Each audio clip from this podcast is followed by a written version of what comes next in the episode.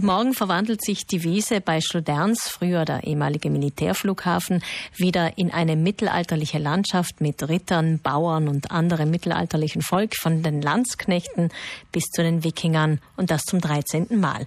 Das zieht natürlich viele Menschen an aus nah und fern. Dahinter steckt aber ein ganz gewaltiger organisatorischer Aufwand und dazu begrüße ich am Telefon Mirko Stocker, den Koordinator der Ritterspiele. Guten Morgen. Guten Morgen. Herr Stocker, seit dem Beginn, seit 2006, um wie viel größer sind denn eigentlich die Ritterspiele geworden? Ja, also die Anfänge, ich kann mich an die erste Veranstaltung erinnern, da habe ich mit der Organisation noch nicht so viel zu tun gehabt. Da hat man schon gedacht, wie groß das ist, wie viele Leute da sein, wie, wie viele da wirklich aufbauen und wo die überall herkommen. Wenn man es aber jetzt mit heute vergleicht, dann ist das relativ bescheiden gewesen. Äh, wenn man sich das jetzt heute so vorstellt, wir haben über 100 Marktstände da, die mittelalterliche Waren verkaufen, die kommen wirklich aus, aus ganz Europa daher. Und wir haben 72 Lagergruppen. Eine Lagergruppe kann man sich so vorstellen, das sind Leute, 25 bis 50 Personen, die ein mittelalterliches Lager aufbauen, die da leben und die schlafen am Gelände um die 1200 Leute in ihren mittelalterlichen Lagern. 1200 Leute und am Anfang waren es wie viele? Ja, also praktisch, ich kann jetzt von meinen Zahlen reden. 2008 habe ich praktisch das erste Mal mit der Veranstaltung zu tun mhm. gehabt. Äh, da haben wir knapp 600. Also es hat sich fast verdoppelt, könnte man sagen. Ja. Ja. Wie sieht es denn mit den Kosten aus? Haben die sich auch verdoppelt? Die Veranstaltung kostet ja zwischen 230.000 und 240.000 Euro. Mhm. Also äh, ich glaube, sie kostet mittlerweile weniger wie am Anfang. Am Anfang hat praktisch ein gewinnorientiertes Unternehmen die Veranstaltung gemacht. Äh, und wenn man sich jetzt überlegt, dass da eigentlich alles ehrenamtlich gemacht wird, hat das auch nicht so gut zusammenpasst, dass man praktisch gewinnorientiert organisiert, aber dann ehrenamtlich das Ganze so möchte praktisch nutzen. Äh, 2008 ist das noch praktisch geändert worden. Seitdem gibt es einen, einen, ehrenamtlichen Veranstalter. Das sind Leute aus dem Dorf, die praktisch einen Verein gegründet haben. Äh, wir machen ganz sicher mit, mit viel weniger Geld mittlerweile mehr. Das liegt daran, weil wir eben ganz, ganz viele Dinge einfach ehrenamtlich organisieren. Wir kriegen ganz viele Leute, die uns unterstützen, die uns helfen, also mit Genossenschaften, Firmen, die uns praktisch da einfach ja, unter die Arme greifen beim Aufbau, beim Abbau, organisatorische Sachen. Äh, und vor allem, was wir jetzt haben, wir haben mittlerweile in der Mittelalterszene einen richtig guten Namen. Das heißt, es werden Lagergruppen und so weiter, die sonst eigentlich Spesen verlangen, unbedingt daherkommen. Und unser Budget ist da relativ begrenzt und dann können sie teilweise kostenlos bringen. Und das hilft uns natürlich. Mit den Eintrittspreisen und den Sponsoren geht es sich dann wahrscheinlich finanziell am Ende immer gut aus, je nachdem, wie das Wetter vielleicht auch ist. Mhm. Also das Wetter spielt natürlich jetzt bei den Einnahmen bei uns eine große Rolle. Äh, indirekt natürlich auch wieder nicht. Wenn es nicht weiter regnet, haben wir eigentlich nicht so ein großes Problem. Wir haben letztes Jahr, ähm, unser Haupttag ist der Samstag, wo der große Umzug im Dorf stattfindet. Mhm. Da hat es so viel geregnet wie noch nie. Also da ist der Regen vor zwei Monaten am Montag runtergekommen. Äh, da ist, da ist eigentlich das Fest noch im Moment stehen geblieben, das erste Mal, dass wir bestimmte Dinge haben müssen ausfallen lassen.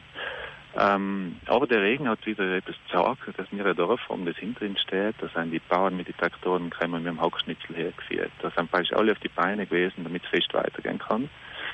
Und die Besucher kommen dann einfach am Freitag oder am Sonntag zu uns. Das heißt, wir haben einfach noch an die anderen Tage mehr Besucher da. Sie haben von 1200 Teilnehmern gesprochen. Das sind äh, so viele Menschen, äh, die verköstigt werden müssen. Viele sind ja Selbstversorger, die kommen in Gruppen, stellen ihre Zelte auf und bringen wahrscheinlich auch ihr eigenes Essen mit.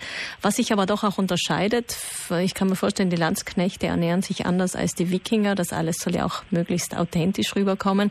Was müssen Sie denn zur Verfügung stellen? Also für, die, für den Großteil der Lagergruppen reicht wenn wir ihnen äh, einen Platz zur Verfügung stellen, wo sie das Lager aufbauen können. Äh, was wir im Vorfeld machen, ist, äh, Wasser wird praktisch hingebaut, damit sie Wasserversorgung haben. Teilweise braucht es Strom. Ja, nicht bei alle, aber Großteil braucht ein bisschen Strom. Ähm, wir bieten einfach die ganze Logistik im Hintergrund. Aber die Lagergruppen, die da leben, die versorgen sich wirklich selber. Also Aber Sie müssen wahrscheinlich schon das Stroh stellen für die Strohsäcke. Die schlafen ja, also wenn es Mittelalter getreu sein soll, ja auf Strohsäcken. Genau. Das werden Sie wahrscheinlich stellen. Und wie sieht es mit dem Futter für die Tiere aus? Genau, also wir haben einen Sattelzug voll mit Stroh, mhm. den wir vom Gelände abladen und jeder bedient sich da.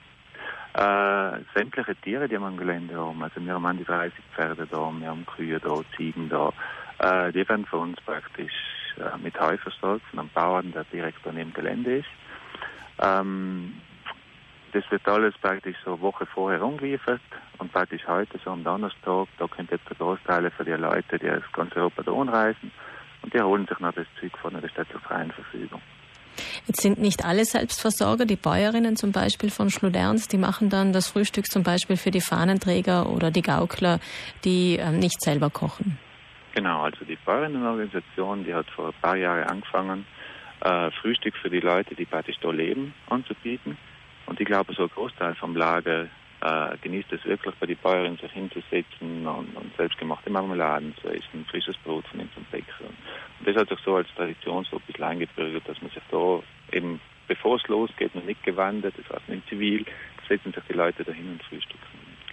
Ich kann mir vorstellen, dass die äh, mittelalterlichen Gruppen, die herkommen, nicht nur das gute Frühstück der Bäuerinnen schätzen, sondern auch die Umgebung. Sie haben am Anfang gesagt, es kommen einfach viele Gruppen. Die Schlodernser Ritterspiele haben einen guten Ruf. Das heißt, jedes Jahr sind sie gewachsen. Haben Sie das Gefühl, Sie sind schon an der Grenze der Kapazität angekommen? Also vom Gelände her möchte man eigentlich nicht mehr größer werden. Das haben wir uns so als Limit gesetzt. Äh, das hat mehrere Gründe. Einmal, wenn man einen Umzug, der durchs Dorf geht und der soll einfach nicht über eine Stunde, eineinhalb dauern. Äh, und es ist auch so, dass man logistisch an die Grenzen stoßt. Wir haben da die Turnhalle, die 500 Meter entfernt ist, wo sich die Leute praktisch duschen können und die Bäder nutzen können. Und das haben wir jetzt eigentlich überall so ein bisschen am Limit. Also mehr möchte man eigentlich nicht. Und ich glaube, mehr braucht es auch nicht, weil jeder, der mal auf dem Fest gewesen ist, weiß, wie viele Leute rumlaufen. Und da wird es noch mehr rumlaufen, glaube ich, wird nicht so einen großen Unterschied. Also größer heißt nicht unbedingt besser. Nein, keinen Fall. Mirko Stocker vom Organisationsteam, herzlichen Dank für diesen Blick hinter die Kulissen. Alles Gute für die nächsten Tage. Und wer sich informieren möchte, wie das Wetter in Schloderns ist, der kann dies direkt auf der Homepage der Südtiroler Ritterspiele auch machen. Es gibt seit ein paar Jahren eine eigene Wetterkamera, die ganz genau zeigt, wie das Wetter gerade ist, wenn die Ritter wieder ihre Turniere bestreiten und das fahrende mittelalterliche Volk in Schloderns sein Lager aufschlägt. Wir hoffen, die Wetteransagen sind jetzt nicht die besten meisten, Herr Stock, aber wir hoffen, dass über Schluderns der Wettergott recht. Alles Gute. Vielen, vielen Dank. Ich wünsche Ihnen Schönes und ich hoffe, dass Sie uns alle bei den Ritterspielen besuchen.